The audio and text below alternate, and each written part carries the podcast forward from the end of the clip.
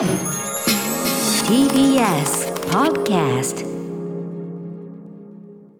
はいということで、えー、土曜日、じゃない金曜でございます、山本さん、すっかり土曜、なんかね、あの久しぶりに今日あのリモートなんですよね、私は歌丸でございますが、えええー所属事務所、スタープレイヤーズの事務所からですね、久ちょ結構、だから1週間ぶりか、久しぶりのリモートで、結構そのスタジオが増えてきたんで、はい。なんか、なんつうのかな、オフ感が半端ねえっつうか。逆にリラックスしているような。リラックスといえば、まあ、もう、まあ、ものの言い方としてはいい。ですけど、まあ、はいススピンオフ感が半端ねえっていうあか。そうですか。うんなんかねちょっとどういうモードでやったらいいものか。なかなかやっぱこんな事務所で大声で喋るのってやっぱりなかなか異常な事態だねよく考えるとね。おおかしいよこれは。なるほど。改めて思うと。ん正気じゃねえよ、うん。こんなとこでね。そうこのさビル普通のさ、なんか会社のビルだから結構鳴り響いてねえかなと思って。ああなるほどね。ちょっと迷惑かけてないか心配になってきました。ここに来てちょっと冷静に客観的にっていうそうですね、はい。なんかそういうこと気にしだすとすごい小声になる可能性もあるんですけど、えーはい。いやちょっとお願いしますよ。ねえということで、はい、週末、まあ、あの選挙を控えた週末でもございますしね、ははいい。えー山本さんね、うん。あのデューンもご覧になったと思いますしね。そうですよ。沸きましたよ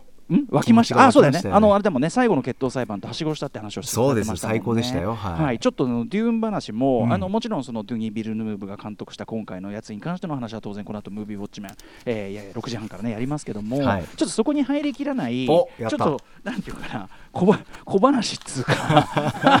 あの全然役に立つ情報じゃないんですよ。いえいえあのでもデューン見てちょっとその、いろんなことを思い出したりして、なんかそんな話もしてみたいかなと思って。あとちょっと申し訳ございませんが私のちょっとしたこうお仕事のお知らせなんてのもちょっとねとんでもないですよ。ねさせていただければと思っているお願いしますし始めちゃいましょうかアフターシックスジジャンクシャンクション。ョン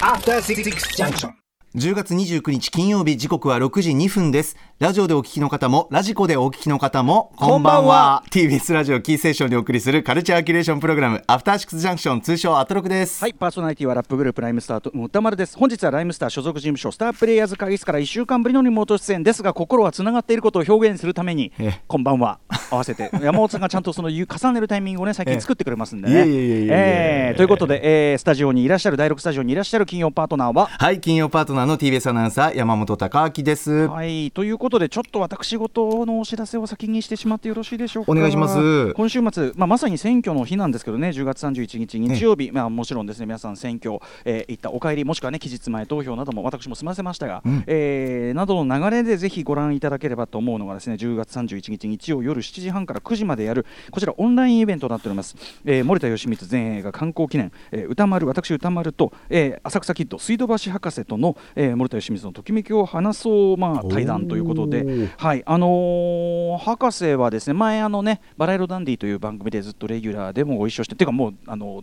ずっともうお世話になりっぱなしそれこそ私があのラジオを始めた時にすごくいち早く評価もしてくださいましたし、あのーねなんですね。でまあ久々にあの博士とえっ、とで1対1なんかも結構久しぶりっていうかなかなかない機会なんですけど、ええ。ちょっと久しぶりに博士と仕事できるのすごい楽しみですし、うんうん。あの博士は何しろあの森田監督に対する思い入れというのはですねあの実は結構ある方というのもね、はい、それがどういう思い入れなのかとかねどのぐらいのレベル彼のだから今のいる位置といいましょうかそのたけし軍団に軍団入りするときに、ええ。ーそのビートたけしさんに書いた手紙の中に書いてあった文面とも関連するんですがそうなんです、へーえーそんなような感じで非常にまあ森田さんの作品ともゆかりというかなその思いが強いという博士と久々にこの対談をしますと。で博士もこれに備えて、えー森田義満前映画読んでいただきそしてその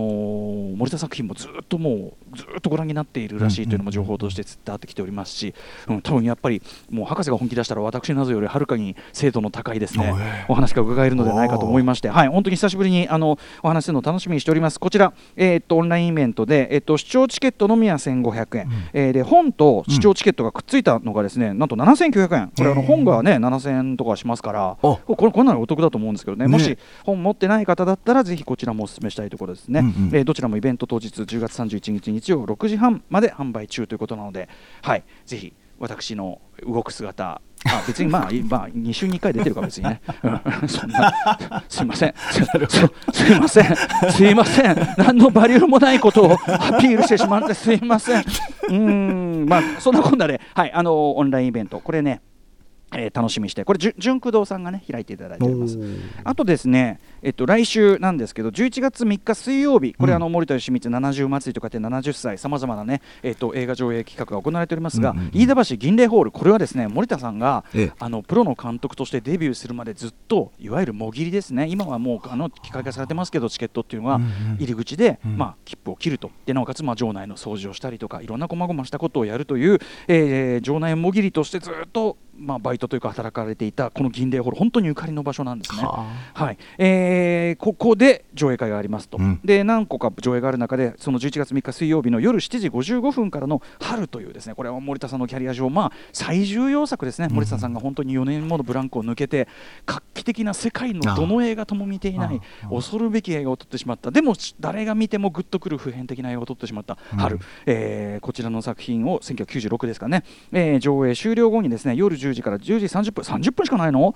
えー私、歌丸と 三沢和子さんのトークショー、こちらも開催いたします。これ、チケット料金、映画も見れる料金です。えー、と一般1200円で現在発売中なので、うん。あのー特に三沢さんね、もちろんあの森田さんの奥様でもあって、当然、その銀霊ホールで働かれている時も、あのーすでにご結婚されててですね、うんうん。あのー森田さんがもぎりをやってると、でや三沢さんはそのジャズピアニストとしてホテルのラウンジでピアノを弾いて、お金を稼いで、でし銀霊ホールで待ち合わせて、でなんか掃除を、なんか椅子上げるのとか、いろいろ掃除も手伝ったなんて言ってましたよね。うん。なんかそんな思い出なんかも聞けるかなと思ってますし、あとそのやっぱり映画館で働かれていた経験というのは森田さんのそのキャリアというかな彼のそのスタンスというのに大きな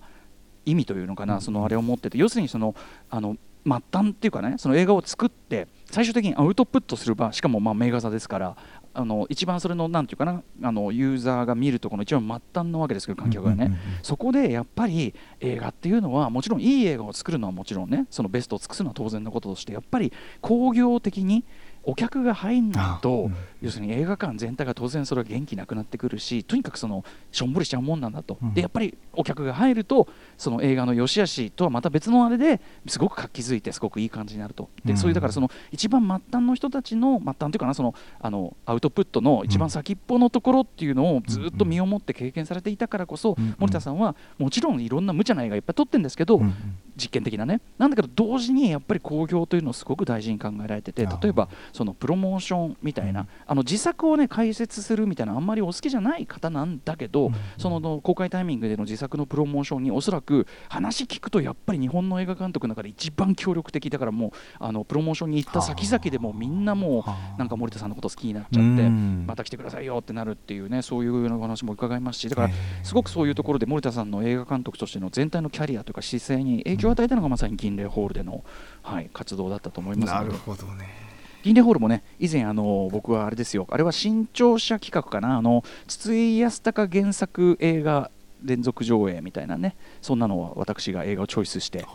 やったりとか。そのその時以来かな確か銀霊ホールはね。はい。もう大好きな僕も映画館ですけどね。もう一回ねあの飯田橋はもう一個笠座っていうのがあってねええ。通り沿いにね外あそこもね予備校のテストサボってあすいません。お母さんすいません。私私母に。はい。私の母ジェシカに。母ジェシカに。ジェシカジェシカに謝っているわけですけども。えーあのすいません。あのテストサボって見に行ったね。えー、思い出たっぷりの地なんだな。未来世紀ブラジルとエンゼルハートだったかな？あの2本立て。最高でした。へ ジェシカよ、すいません。ね。そんなこんなでね、今日のデューン話が始まってるんですよね。まあ、デューン、あの、後ほど山本ウォッチメンもぜひまたね、あありがとうございまいたいですけどね。ご飯食べてましたもんね、春コンネン男爵はね。なんか、これね春コンネンね。春コンネンのさ、うん。あの、これアートブック見ると、春コンネンが食べてるもの、あんまり画面じゃ見えない。じゃない。あのね、気持ち悪いもん食ってんのよ。そうあのなんかね黒いヘドロみたいななんかあのね、あのね、感じでしたよ質感もえっとね、オオサンショウウオにはあ。ロブスター風の甲羅がついたような黒っぽい生き物を情報。えーまあ他にも他にももいろいろあるっぽいけど、はい。このアートブックこれで DU ブックスから出てるアートデューンアートオブソウルオブなんとかみたいなメイキングブックがあって今回もちろんね私これ参考にしましたけど。そうそうそうそう。あのあとやっぱその今回の「ハルコン年男爵は」はい。そのイメージとして地獄の黙示録のマーロン・ブランドが演じたカーツ大佐のイメージっていうのがちょっとあるからもちろんスキンヘッドもそうだし、あのーぶつくさ言ってる感じっていうか、影からぬっと顔を出す感じっていうのかな。たまんなかった、うん、あれもそうなんだけどだから要はその元は屈強な男でもあった要するにうんその美食というかねその飽食の限りを尽くして太っちゃって自うん分自力じゃ歩けないようなな感じになっちゃってるけどええ。元は屈強な男でもあったことを伺わせるデザイン画とか見ると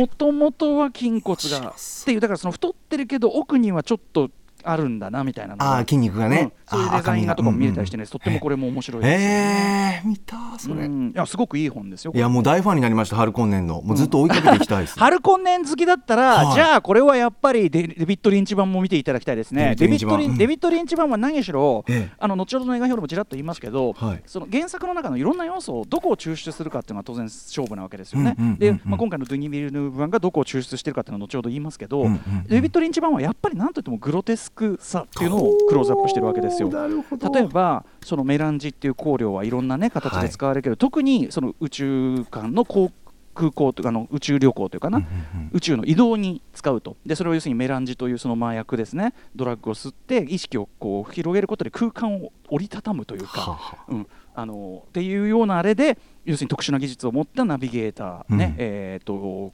甲虫師ギルド甲虫師と言われるその、えー人がですね、ええ。あのー宇宙旅行を可能にしているわけですけど、うん。今回出てきませんでしたよね、うん。それはね、そのてかその理屈も説明は別になかったと思いますけど、うん。今回は。っていうのはなぜかといえば主人公の話と今回関係ないのでそこはカットされてるってことなんですけどあはあのデビッド・リンチマンはむしろあの原作のその話の部分に当たるとこじゃないところから要するにもっと話としてはへー。本当の、えっと、2巻目の方に入ってるような描写からわざわざそのナビゲーターパイロットその甲虫師その要するに宇宙飛行を可能にしている人人というか、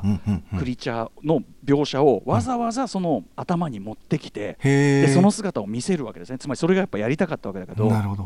そのね姿のまずおぞましさというかそもそもそもそもそのドラッグ決めてで体が人間の姿とかけ離れた感じになっても、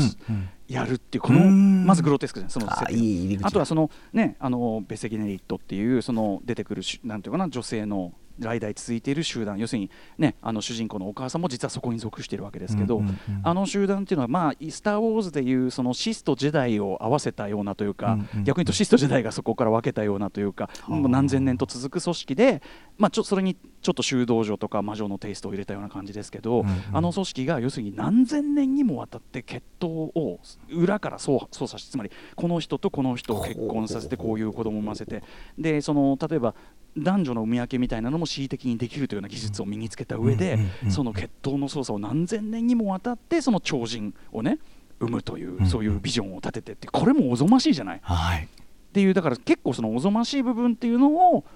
クローズアップというあから。そそこをこそ描きたかったのが多分 AA ユータには何の興味もなくてデビッド・リンチは。なるほうん。ど、なのでその例えばナビゲーターの描写とか特にハルコンネン家の描写にばっかり力が入ってる、えー。でもそこがすごく魅力的だし見ないとあのそうそうそうそうなんでビトランとそうやだそうだそうだ。そうなのよ。あの今回あれがさあのあれが演じているさえっとなんだあちくしょえっとあのガーディアンズ・オブ・ギャラクシーとかにも出てるえっとあいつが演じているさあのラバンっていうさ、あごめんなさいえっとデイブデイブデイブ・バイオティスタデイブ・バイオティスタが演じてるラバンの役を、はい。あのねばリンチ版ではポール・スミスさんっていうあのデザイナーと同姓同名ですけど、あの似ても似つかぬ、はい。こうえぐいめのおじさんが演じててですね、うんうんうん。この人がもうとにかく終始すごい残虐な役なんだけど、うんうん。ニッコニコなの。いやニッコニコに見える顔っていうか にでしかもそのニッコニコ、うん。力んだニッコニコ顔っていうのかな、はいはいではいでなおかつこれうん。ハルコンネン一家全員そうなんだけど、はい。なんかうん。肌とか顔が常に水でテラテラしてんのよ。汗なのか何なのか。テカリが。そうでもオイルじゃない。オイルでテラテラしてオイルでテラテラしてるのはトップガンなんだけど、うんうんうん。これはね明らかにねなんか霧吹きで吹きかけたような水をね終ウェッ始ティだなそう終シュウェッティなのね。でそのなんか汗だかなんだかでギトギトした ギトギトした顔でもうすんごい力の入れた顔でこう笑ってるポール。だから俺らその中学時代にその当然デューン見て、だからそのクイズなんてお互いになんていうかなんていうかな映画クイズギャグみたいのでそういう、ええ。ポールといえばみたいなスミスみたいのでなんかそういうこうなんかよくわかんないけどそういう何が面白いんだかって思うかもしれないけど、でとにかくあれのポール・スミスが大好きで。え。ーやったりとかねそのスティングさんがね「フェイド」という今回なぜかね今回出てきてないんだけど、出るよなパート2フェイドなあフェイドっていう、まあ、主人公と直接また対決することになるキャラクター演じて、それもねあのパンツ一丁で出てくるんだけどスティングが、あの体中テラッテラにねやっぱね。オイルっていうよりは霧吹きでもなおかつやっぱハルコンネン男爵もなんかもっとね今回みたいにつるんとした感じじゃなくて、ええ。もう顔ぼっつぼつイボなんていうの出来物みたいにいっぱいできちゃってもう気持ち悪い。なるほど、ね、でそのたイボぼっつぼつな上にさらに霧吹きだから。はあ人間離れすごいんだ。うんもうなんかね嫌になっちゃう。うん気持ち悪い。ととにかくそのやっぱデビッド・リンチは気持ち悪いのよ。要チェックだな。そうそう、はい。ちなみにそのですね、うん。あの後ほどの方でもちらりとは触れますが、ええ。さらにその前頓挫してしまった、うん。そのねフランク・ハーバートさんの原作の映像化。最初の、まあ、映像化はデビッド・リーン監督でって言ってたけどまあそれは実際どこまでかはちょっと分かんない。であのその後ホホドロフキーさんさんというですねホドロフスキーさんというエルトポとかですね、えーホーリーマウンテンとかサンタ・サングレーとかですねまあ要するにもう行かれた映画でおなじみのというかですねまあと本当に元祖カルト映画作家というか、えー非常にカリスマ性は高いぶっ飛んだ映画を撮る人でその人がまあデューンを進めててで,、まあ、そのでも実際そのデューンはあの制作の本当に直前まで進んだんだけどもう本当にもうもうちょっとです。撮影開始ってもう全部のスタッフ決まって行ってたんだけどやっぱりあの特に映画会社と映画の長さっていうところで話が折り合わずに。もうホドロスキーね、まあ、その後にですねあのドキュメンタリー映画「ホドロスキーのデューン」というのがつ作られてですね私2014年に映画表をやってますムービーウォッチもやってるんだけどあのそこでもねいやもうなんでいけないの？僕はもう12時間の映画撮る気だから考えて。いやまあそれそうなんだけど、うん。なんでいけないんですか？とか言ってんだけどいやまあそれはあのそうなんですけど、うん。まあ私はもう芸術のために妥協なんかしないとか言ってまあ、そんなこと言ってるから当然ねあの映画会社としてはやっぱり尻込みしてとにかくあいつさえ下ろしてくれれば撮るややっていいけどっていうんで、はまあ、でも彼が立てた企画だからまあ、終始しちゃうんですね。でも後に、うん。そのそれで集められたスタッフが、まあ、エイリアンを作るであるとかうん。あるいはそこでこうホドロフスキーが、えー、とメビウスというねあのフランスのバンド熱心作家と一緒に作った、えーそのばあれが元になってさらにボブレードランナーになっていくとかですね。はあ。なんかいろんなこう発展をしていくんですけどもだから、うん。あのー作中で、あのもともとのホドロフスキー版の「デューン」はちょっと原作と改編されてて、うん。主人公のポールが、まあ、あの志半ばで倒れてしまうんだけど、うん。でも周りが受け継いでいくっていうかその精神は受け継がれて「はあはあはあ。I'm Paul I'm Paul」つまりあのいわゆるスパルタカス型と言いましょうか。キューブリックのスパルタカスで「I'm スパルタカス I'm スパルタカス」あるいはそのそれをまあなんていうかなオマージュというかそれをこう受け、受け継いだあれであのスパイク・リーのマルコム X のエンディングで「I'm マルコム X I'm マルコム X」ありますけどああいう感じのものを狙ってたんだと思うね、うん。マルコム X の方が近いかもしれないね、うんうん。なんかそういうような、えーのを狙ってた。だまあ要するにその精神的革命みたいなのを狙った作品だったんでしょうなということなんだけど、うんうんうん。でね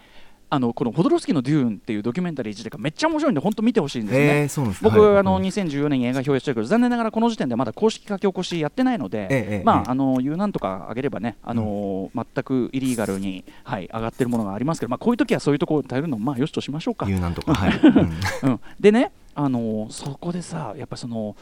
企画が頓挫しちゃってもちろん悔しいわけですよホドロフスキーさんは、うんうんうん。いい？ちょっとちょっとちょっとホドロフスキーのデューンのネタバレだけどいい？ちょっとあのささ久々に見てめちゃくちゃもう最高だなって思ったくだりなんだけどええまあもうだいぶ前の映画なんでいいでしょもうだって2021だからもうだいぶ経ってるからさ、あの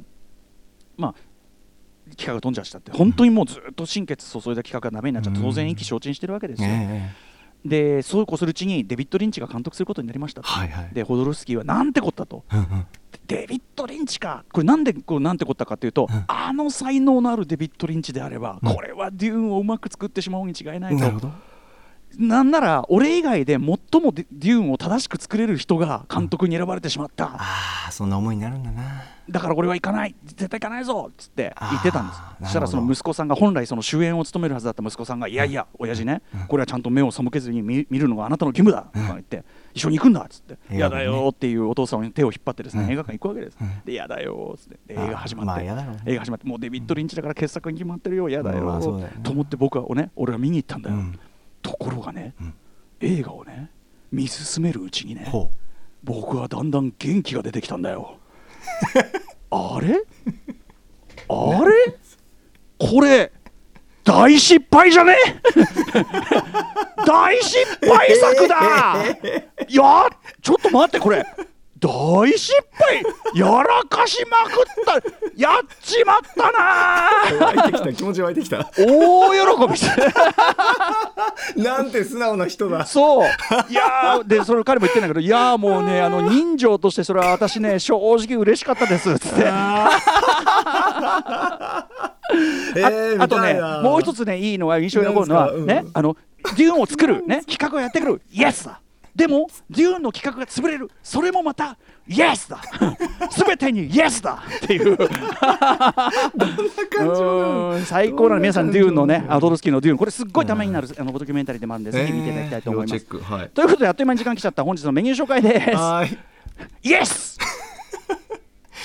6時半からは週刊映画時評ムービーウォッチメン。今夜宇多丸さんが評論するのはブレードランナー2049などのドゥニ・ビルヌーブ監督が SF 小説の古典を再映画化したデューン砂の惑星です。そして C からライブや DJ ブレードのさまざまな形で音楽を届く届けるミュージックゾーンライブダイレクト。今夜のゲストはこちら。